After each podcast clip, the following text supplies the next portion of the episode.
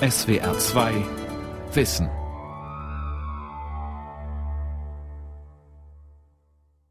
Wir haben doch gerade dieses tolle Prinzessinnenbuch gekauft. Mein Lieblingsbuch. Das bin ich, das bin ich, Papa. Überall Prinzessinnen, genau das Richtige für die fünfjährige Maria. Sie schaut ihr neues Buch zusammen mit ihrem Vater Jörg Joho an. Der muss kurz unterbrechen. Da liegt das Sensormessgerät. Kannst du es mal gerade holen? Kannst mal gerade messen selbst. Schau mal, wie es jetzt ist. Und? Was ist gut, wenn es so aussieht? Ja, Das stimmt mal ja. 156 Fallen, das ist gut. kennst du diesen Märchen? Diabetes 1 vorbeugen. Können Hightech-Strategien Kindern helfen? Eine Sendung von Volkert Wildermuth. Mal sehe ich das Kleid an, mal das. Als Maria zweieinhalb war, besuchte die Familie die Großeltern in Moskau. Dort ging es ihr plötzlich schlecht. Jörg Joho dachte erst an eine Infektion. Aber dann war es schon so, dass sie auf einmal anfing, schnell zu atmen. Da haben wir dann gemerkt, jetzt stimmt was nicht. Und da sind wir Gott sei Dank an dem Tag aus Moskau zurückgeflogen und sind vom Flughafen direkt ins Krankenhaus und dann war es klar. Zuckerkrankheit. Da denkt man eigentlich an eher ältere Menschen, die zu gut essen, sich zu wenig bewegen. Das ist tatsächlich die häufigste Form der Zuckerkrankheit, die ganz klar auf den Lebensstil zurückgeht, der Diabetes vom Typ 2. Der Diabetes vom Typ 1 führt zwar zu vergleichbaren Symptomen, hat aber völlig andere Ursachen. Die Krankheit entwickelt sich ganz ohne Zutun des Kindes. Schon ganz früh hat Marias Immunsystem Zellen in ihrer eigenen Bauchspeicheldrüse angegriffen. Dadurch sank nach und nach die Produktion von Insulin. Dieses Hormon sorgt für die richtige Verarbeitung des Zuckers aus der Nahrung. Fehlt Insulin, steigen die Blutzuckerwerte an, der Stoffwechsel gerät langsam außer Kontrolle. Bei einem von fünf Kindern wird die Krankheit erst bemerkt, wenn der Metabolismus dramatisch entgleist. Die heißen wir im Fachjargon diabetische Ketoazidose. Da heißt so, dass diese Symptome deutlich stärker werden, dass die Kinder nicht mehr leistungsfähig sind, immer müde werden, immer schlapper werden. Dann bilden sich diese Ketonkörper als Ausgleich für eine beginnende Azidose, als eine Versäuerung im Blut. Professor Martin Holder leitet das Kinderdiabeteszentrum des Olga Hospitals in Stuttgart. Die Kinder versuchen dagegen was zu machen. Sie atmen dagegen. Das wirkt manchmal wie ein akuter Asthmaanfall. Also die werden klinisch richtig krank und dann irgendwann auch kann es Bewusstlosigkeit und auch natürlich im Prinzip lebensbedrohlich sein. Immer wieder müssen kleine Kinder auf die Intensivstation. Dort bekommen sie Flüssigkeit und Insulin, dann geht es ihnen meist schnell besser. Für Martin Holder ist das Routine. Mit 40 bis 50 Neudiagnosen im Jahr gehört das Olga-Hospital zu den größten Diabeteszentren in Süddeutschland. Was uns Sorge bereitet, ist die Zunahme des Diabetes jetzt bei sehr kleinen Kindern, Kinder unter sechs Jahre, was vor 20, 15 Jahren noch eine absolute Rarität war, ist heute schon fast Routine. Das heißt, wir haben im Jahr jetzt ungefähr 10, 15 Kinder unter sechs Jahre, teilweise ein Jahr, zwei Jahr, drei Jahre, die an Diabetes erkranken. In Baden-Württemberg sammelt die Universität Tübingen alle Neuerkrankungen des Typ 1 Diabetes. Das zeigt uns schon ganz eindrücklich, dass es in den letzten 30 Jahren zu einer Verdopplung der Diabetes-Neuerkrankungen gekommen ist. Trotz intensivster Forschungen auf allen möglichen Gebieten weiß man immer noch nicht, woher es kommt. Wir hoffen alle, dass es nicht so wird wie in den skandinavischen Ländern. Da ist es nochmal deutlich höher, die Inzidenz des Diabetes. Die Ursachen liegen wohl in veränderten Umweltbedingungen. Vielleicht sind Atemwegsinfektionen ein Faktor oder eine zu keimfreie Umgebung der Kinder. Letztlich hat sich noch keine Hypothese verlässlich bestätigen lassen. Die Forscher stochern nach wie vor im Nebel. Da ist es gut, dass die Zahl der Neuerkrankungen zumindest in Skandinavien nicht weiter ansteigt. Sie hat sich dort auf hohem Niveau eingependelt. Auf der anderen Seite tritt die Krankheit bei immer jüngeren Kindern auf, so wie bei der zweieinhalbjährigen Maria. Für die Eltern war die Diagnose Diabetes ein Schock. Natürlich, das will man erst gar nicht wahrhaben. ne? Also da denkt man, wie jetzt Diabetes? Was ist das eigentlich? Was, was, was, was, was nimmt man denn dagegen? Wann geht es denn wieder weg? Ja, so ungefähr. Aber dann lernt man ganz schnell damit klarzukommen. Also da wird jetzt nicht lange rumgemacht. Da geht es einfach direkt auf den neuen Weg. Marias Eltern, Jörg und Anna Joho, mussten als erstes das komplexe Krankheitsbild des Diabetes verstehen. Nahrungsmittel sind auf einmal nicht mehr nur lecker oder gesund, viel wichtiger ist ihr Zuckergehalt. Denn der muss in Marias Körper ausbalanciert werden mit der genau passenden Menge an künstlichem Insulin. Von Anfang an setzte die Familie dabei auf die Hilfe moderner Technik. Sie hat von Anfang an eine Pumpe. Die können wir fernsteuern, hier über dieses Gerät. Kann man neben ihr stehen, muss man die Pumpe gar nicht anfassen und kann dann die berechnete Insulinmenge einfach abgeben. Und das merkt sie gar nicht. Von der Pumpe führt eine feine Kanüle unter die Haut. Alle zwei Tage muss sie neu gelegt werden. Das tut kaum weh, für Maria kein Problem. Anders sieht es aus mit dem zweiten Gerät, dem Glukosesensor, der den Zuckergehalt im Gewebe misst. Das tut ihr schon ziemlich weh, da hat sie auch tierisch Angst davor. Das ist aber nur alle 14 Tage, wo wir das machen müssen. Aber es gibt da so ein Pflaster, was die Haut oberflächlich betäubt und das werden wir uns dann einfach jetzt mal verschreiben lassen. Das klappt inzwischen. Der sogenannte Flash-Sensor speichert die Blutzuckerwerte eine gewisse Zeit. Alle paar Stunden und vor den Mahlzeiten rufen Anna und Jörg Joho die Daten ab, stellen die Insulinpumpe entsprechend ein. So lässt sich Marias Blutzuckerspiegel nahe am Normalbereich halten. Das ist wichtig, denn nur so können mögliche Spätfolgen der Zuckerkrankheit vermieden werden. Nierenschäden, Erblindung, Schlaganfall. Daran will Jörg Joho gar nicht denken. Nach der anfänglichen Aufregung ist Marias Zuckerkrankheit für die junge Familie Alltag geworden. Für uns war einfach wichtig, möglichst schnell zu verstehen, wie das alles funktioniert. Das in den Alltag zu integrieren und ja, das so gut wie möglich zu machen. Und dabei einfach so ein Leben einfach so normal wie möglich zu führen. Das klappt eigentlich ganz gut, also bis auf die Nächte. Die Nächte sind schwierig. Naja, weil wir durch die, die Flashmessung muss man halt immer hingehen und dranhalten, um zu wissen, wie der Wert ist. Ja, nachts muss man da halt einfach aufstehen. Diabetes kennt keine Pause. Auch nachts muss der Zuckerwert kontrolliert, die Insulinpumpe nachreguliert werden. Die Technik ist eben nicht perfekt. Das ist ein Grund, weshalb sich Jörg Joho über das Internet mit anderen Eltern zuckerkranker Kinder austauscht. Gibt es vielleicht ein anderes Sensorsystem, was besser ist? Oder was mich zumindest sehr interessiert, ob man die Flashmessung über Nacht irgendwie besser hinkriegt. Ob man da was drauf macht auf den Sensor, was der Hersteller zwar nicht vorgesehen hat, aber was irgendjemand mal gebastelt hat. Ich habe im Alter von dreieinhalb Jahren Diabetes Typ 1 diagnostiziert bekommen. 2002 habe ich als eine der ersten Kinder damals noch meine aller, allererste Insulinpumpe bekommen. Beate Kerber ist so eine Bastlerin, die Medizinprodukte von der Stange einfach an die eigenen Bedürfnisse anpasst. Technik hat die heute 27-jährige Studentin der Förderschulpädagogik schon immer fasziniert. 2016 dann einen Sensor, der meinen Blutzucker überwacht und mittlerweile bin ich eine Looperin. Ein Loop ist eine Schleife. Und die Schleife, um die es Beate Kerber geht, verläuft von ihrem Blutzuckerspiegel über den Glukosesensor direkt hin zur Insulinpumpe, die wiederum den Blutzuckerspiegel beeinflusst. Der Loop ist geschlossen. Die technischen Geräte regeln selbstständig ihren Stoffwechsel, ohne dass Beate Kerber eingreifen muss. Das erste Mal las sie im Internet von den Loopern. Das war in einem Tweet-Chat zum Thema Diabetes. Da habe ich das das allererste Mal gehört und dachte, Mensch, was für Freaks mit dieser Technik, nix für mich, klingt aber cool.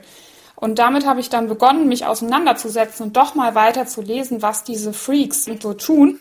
Diese Freaks haben sich in der Bewegung We are not waiting, auf Deutsch Wir warten nicht länger organisiert. Sie tauschen Programmcodes aus, mit denen sich kommerziell verfügbare Insulinpumpen und Glukosesensoren hacken und vernetzen lassen. Das Ziel ist eine Art künstliche Bauchspeicheldrüse, ein System, das den Blutzuckerspiegel unter Kontrolle hält, ganz egal, ob der Mensch gerade eine Schokoladentorte isst oder eine Nacht durchtanzt. Dieser Traum faszinierte auch Beate Kerber.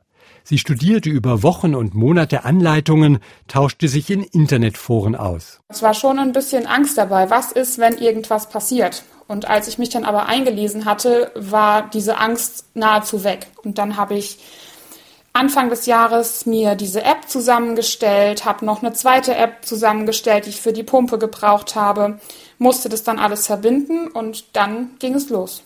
Beate Kerber übertrug die Verantwortung für ihren Stoffwechsel der Technik und fühlt sich seitdem rundum wohl. Jetzt geht's mir gut. Ich habe kaum noch Unterzuckerung, ich habe viel weniger hohe Werte. Ich kann einfach Auto fahren, ohne ständig auf irgendwas achten zu müssen, weil der Loop das eben selbstständig macht. Ich habe jetzt viel mehr Freiheit. Ich kann Sport machen, ohne Angst zu haben, dass ich eine Unterzuckerung bekomme. Und ich kann auch, wenn ich auf einer Party bin, kann ich unbedenklich feiern, weil der Loop das macht, was er soll, nämlich mein Leben mitzubestimmen im positiven Sinne. Das ist ein wunderbares Gefühl. Ich habe bislang selten davon gehört, dass es medizinische Probleme gab.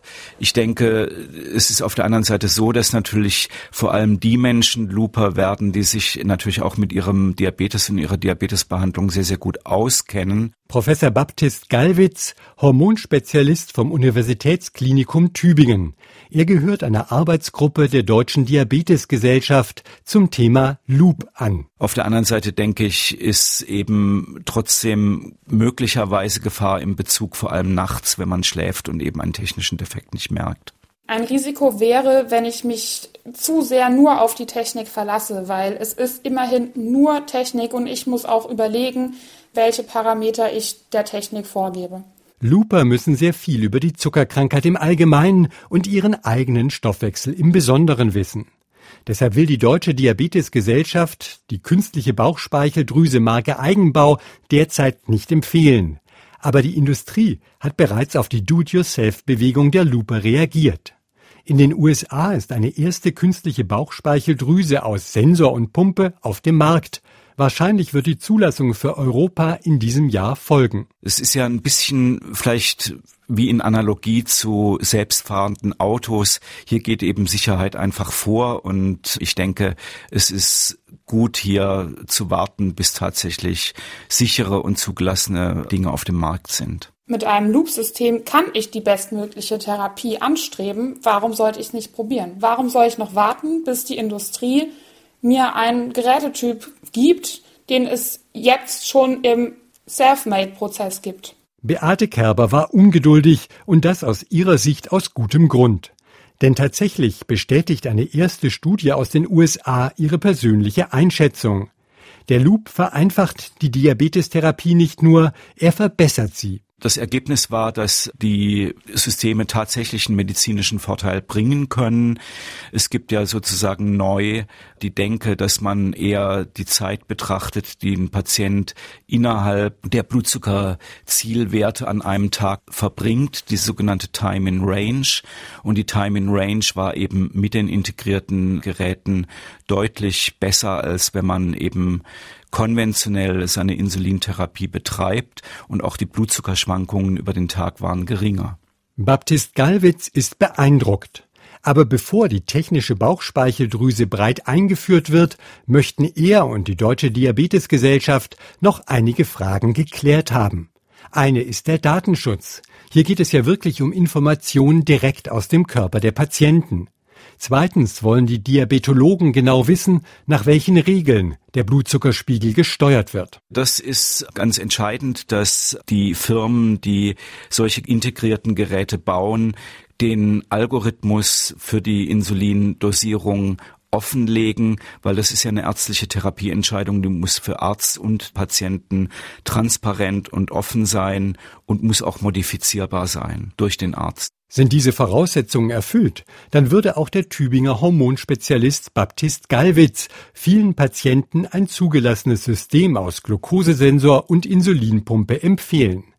Für Diabetespatientin Beate Kerber ist aber klar, sie wird weiter bei ihrer individuellen Lösung bleiben. Ich werde nicht auf die Industrielösung zugreifen, weil das, was ich da mit den anderen zusammen erstellt habe, unsere handgestrickte Version, die ist einfach viel besser als das, was die Industrie im Moment auf den Markt bringen darf.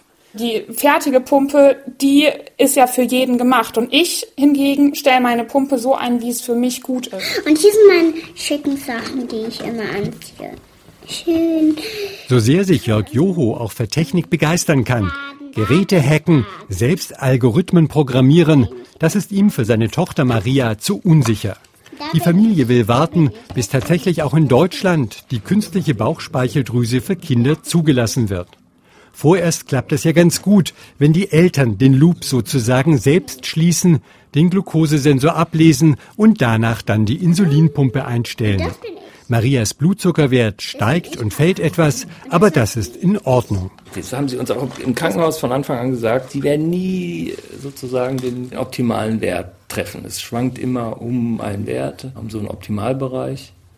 Den zu treffen, das ist schwierig, aber wir tun alles dafür und es gibt am Ende auch einen Wert, der aussagt, wie gut wir waren. Der wird immer besser. Mhm. Der wird immer, wenn wir im Krankenhaus sind, Etwa ab März ist es immer so gleich gut. 6,8, 6,9. Für Diabetiker, das ist super. Das ist gut, ja. Eine positive Rückmeldung für Jörg und Anna Joho. Klar ist aber, Maria wird immer auf Insulin angewiesen bleiben.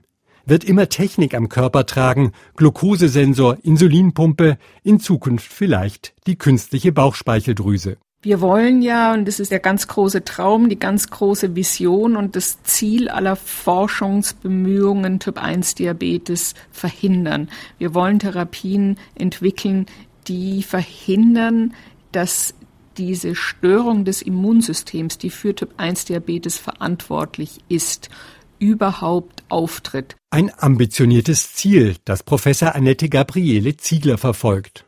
In einem ersten Schritt in diese Richtung will die Direktorin des Institutes für Diabetesforschung im Helmholtz Zentrum München die Diagnose des Typ 1 Diabetes nach vorne verlagern, weit vor den Ausbruch der eigentlichen Symptome. Wir wollen nicht nur Früherkennung von Typ 1 Diabetes, sondern wir wollen Prävention von Typ 1 Diabetes. Und das können wir nur erreichen, wenn wir schon bei Geburt Kinder identifizieren, die ein sehr großes Risiko haben, Typ 1 Diabetes zu entwickeln. Scheißtyp steht auf den Plakaten, die den Gentest aktuell bewerben. Der Kraftausdruck soll den Typ 1 Diabetes erst einmal bekannt machen. Allen frisch gebackenen Eltern in Bayern, Sachsen und Niedersachsen wird im Rahmen des Neugeborenen-Screenings angeboten, ihr Baby am zweiten oder dritten Lebenstag zusätzlich auf 47 Genvarianten untersuchen zu lassen. In anderen Bundesländern können nur Familien teilnehmen, in denen bereits Typ 1 Diabetes vorkommt. Annette Gabriele Ziegler betont, dass der Gentest nur ein grobes Risiko für die Zuckerkrankheit vom Typ 1 erfasst. Das sind keine Mutationen, keine kranken Gene. Also es ist nicht so, dass ein Mensch, der Typ 1 Diabetes hat, irgendeine Fehlentwicklung hat, sondern er hat nur eine Genkonstellation, die eben mehr prädisponiert für so eine Fehlentwicklung, dass sich der Körper da zu sehr gegen sich selbst wendet. Daraus errechnen die Forscher einen Risikoscore. Wenn er eine Wahrscheinlichkeit von über 10 Prozent für eine Diabeteserkrankung bis zum sechsten Geburtstag voraussagt, werden die Eltern benachrichtigt. Sie erhalten dann Informationen über die Zuckerkrankheit. Vor allem aber werden sie eingeladen, mit ihren Kindern an der Point-Studie zur Vorbeugung des Typ-1-Diabetes teilzunehmen. Darin versucht Annette Gabriele Ziegler bei Kindern mit erhöhtem Risiko gegenzusteuern, mit einer Strategie, die einer etablierten Form der Heuschnupfenbehandlung ähnelt. Tochter oder Sohn bekommen bis zum dritten Lebensjahr täglich eine kleine Menge Insulinpulver mit der Nahrung. Das ist eine von den Behörden genehmigte Studie. Wir wollen das Immunsystem gleich nach Geburt sehr früh so trainieren, dass es die körpereigenen Strukturen wie Insulin akzeptiert und dagegen keine falsche Immunantwort entwickelt. Das Insulinpulver erreicht den Körper über den Darm, genau wie die Nahrung. Nahrungsstoffe aber werden vom Immunsystem toleriert. Annette Gabriele Ziegler hofft, dass die Insulinpillen regulatorische Immunzellen aktivieren, die dann die fehlgeleiteten Abwehrzellen kontrollieren sollen. Im Tiermodell funktioniert das. Bei Kindern laufen mehrere Studien, nicht nur in München, sondern auch in den USA. Dort sind die ersten Ergebnisse ernüchternd. Die behandelten Kinder bekamen genauso häufig und genauso schnell Diabetes wie die Kontrollgruppe. Doch das entmutigt Annette Gabriele Ziegler nicht. Überhaupt nicht im Gegenteil. Diese Studie war für mich ein, eine ganz große Erfolgsstory. Die gute Nachricht versteckt sich im Kleingedruckten denn viele Kinder haben die Therapie nicht abgeschlossen. Wenn man diese Publikation genau ansieht, dann sieht man, dass die Patienten, die über zwei Jahre das Medikament regelmäßig eingenommen hatten, in der Tat eine signifikante Verzögerung hatten. Und das, obwohl in den USA niedrigere Insulindosen gegeben wurden. Noch weiß niemand, ob die Kinder in der Münchner Studie tatsächlich seltener einen Diabetes entwickeln werden, aber schon heute ist klar, Ihr Immunsystem reagiert in der gewünschten Weise. Annette Gabriele Ziegler bleibt also optimistisch. Aber erst in sieben Jahren wird sich zeigen, ob es tatsächlich möglich ist, auf diesem Weg den Typ-1-Diabetes zu verhindern. Das wäre ein Durchbruch, doch der hat einen Preis. Aus dem frühen Eingreifen folgt notwendig, dass sehr viele Babys unnötig den Stempel Risikokind erhalten. Denn neun von zehn Kindern mit Auffälligkeiten im Erbgut werden bis zu ihrem sechsten Geburtstag keine Zuckerkrankheit entwickeln. Entsprechend müssen zehn Babys behandelt werden, um eines potenziell zu schützen. Nun ist die Behandlung gut verträglich und keine große Belastung. Trotzdem verändert sich das Leben von Familien, wenn auf einmal das Risiko Diabetes im Raum steht. Die Eltern sind verunsichert und rufen dann zum Beispiel bei Martin Holder im Stuttgarter Olga-Hospital an. Deshalb ist es ein bisschen auch kritisch oder wird auch ein bisschen kritisch von uns gesehen. Diese Kinder sind primär nicht krank. Ist es wirklich so erstrebenswert, bei jedem mehr trinken, bei jedem mehr Süßigkeiten mehr essen oder irgendwas, ist gleich vielleicht die Panik da. Das müssen die Eltern gut sich überlegen. Martin Holder kennt Kinder, die viermal im Jahr intensiv untersucht werden, um ja den möglichen Ausbruch einer Zuckerkrankheit nicht zu übersehen. Auch Baptist Gallwitz von der Universitätsmedizin Tübingen sieht das Problem, gesunde Kinder vorschnell zu Patienten zu machen. Ich denke, es ist auf der anderen Seite wichtig, dass wir diese Studien durchführen, um einfach Gewissheit zu haben und um in der Zukunft Menschen, die ein Typ-1-Diabetes-Risiko haben, vielleicht eine Möglichkeit einer Prophylaxe bieten zu können. Und die Studien sind ja freiwillig. Insofern kann jede Familie selbst entscheiden, welchen Weg sie gehen möchte. Sowohl Baptist Gallwitz wie auch Annette Gabriele Ziegler betonen, dass, auch wenn der Nutzen der vorbeugenden oralen Insulintherapie noch nicht belegt ist, die Kinder in den Studien in jedem Fall die bestmögliche Versorgung bekommen. Sollte der Diabetes bei Ihnen tatsächlich auftreten, wird er sicher nicht erst bei der potenziell lebensgefährlichen Stoffwechselentgleisung der Ketoazidose entdeckt werden. Die möchte auch Martin Holder unbedingt vermeiden. Dieses Ziel geht er aber erfolgreich mit einer Low-Tech-Strategie an, ganz ohne Gentest mit Plakaten bei den Kinderärzten und in den Kindertagesstätten und auf Flyern bei der Schuleingangsuntersuchung wird in ganz Stuttgart über die ersten Warnzeichen für eine beginnende Zuckerkrankheit informiert. Die typischen Symptome sind diese enorme Durst, dieses viel Trinken, also wirklich nicht ein, zwei Liter, sondern zwei, drei, vier Liter am Tag und zwei, drei Liter nachts und natürlich dann bedingt das viele Wasser lassen und Gewichtsabnahme. Auch Jörg Joho waren diese Zeichen bei seiner Tochter Maria aufgefallen. Er konnte sie aber nicht deuten. Also wir haben schon relativ früh gemerkt, dass irgendwas nicht stimmte, weil sie, also damals hat sie noch Windeln getragen und da waren die Windeln immer voll. Da denkt man nicht dran, dass das jetzt tatsächlich Diabetes ist. Das ist erstmal nur eine ziemlich volle Windel. Dank der umfangreichen Informationskampagne wissen die Eltern in Stuttgart, hier muss reagiert werden. Und dann geht es ganz schnell.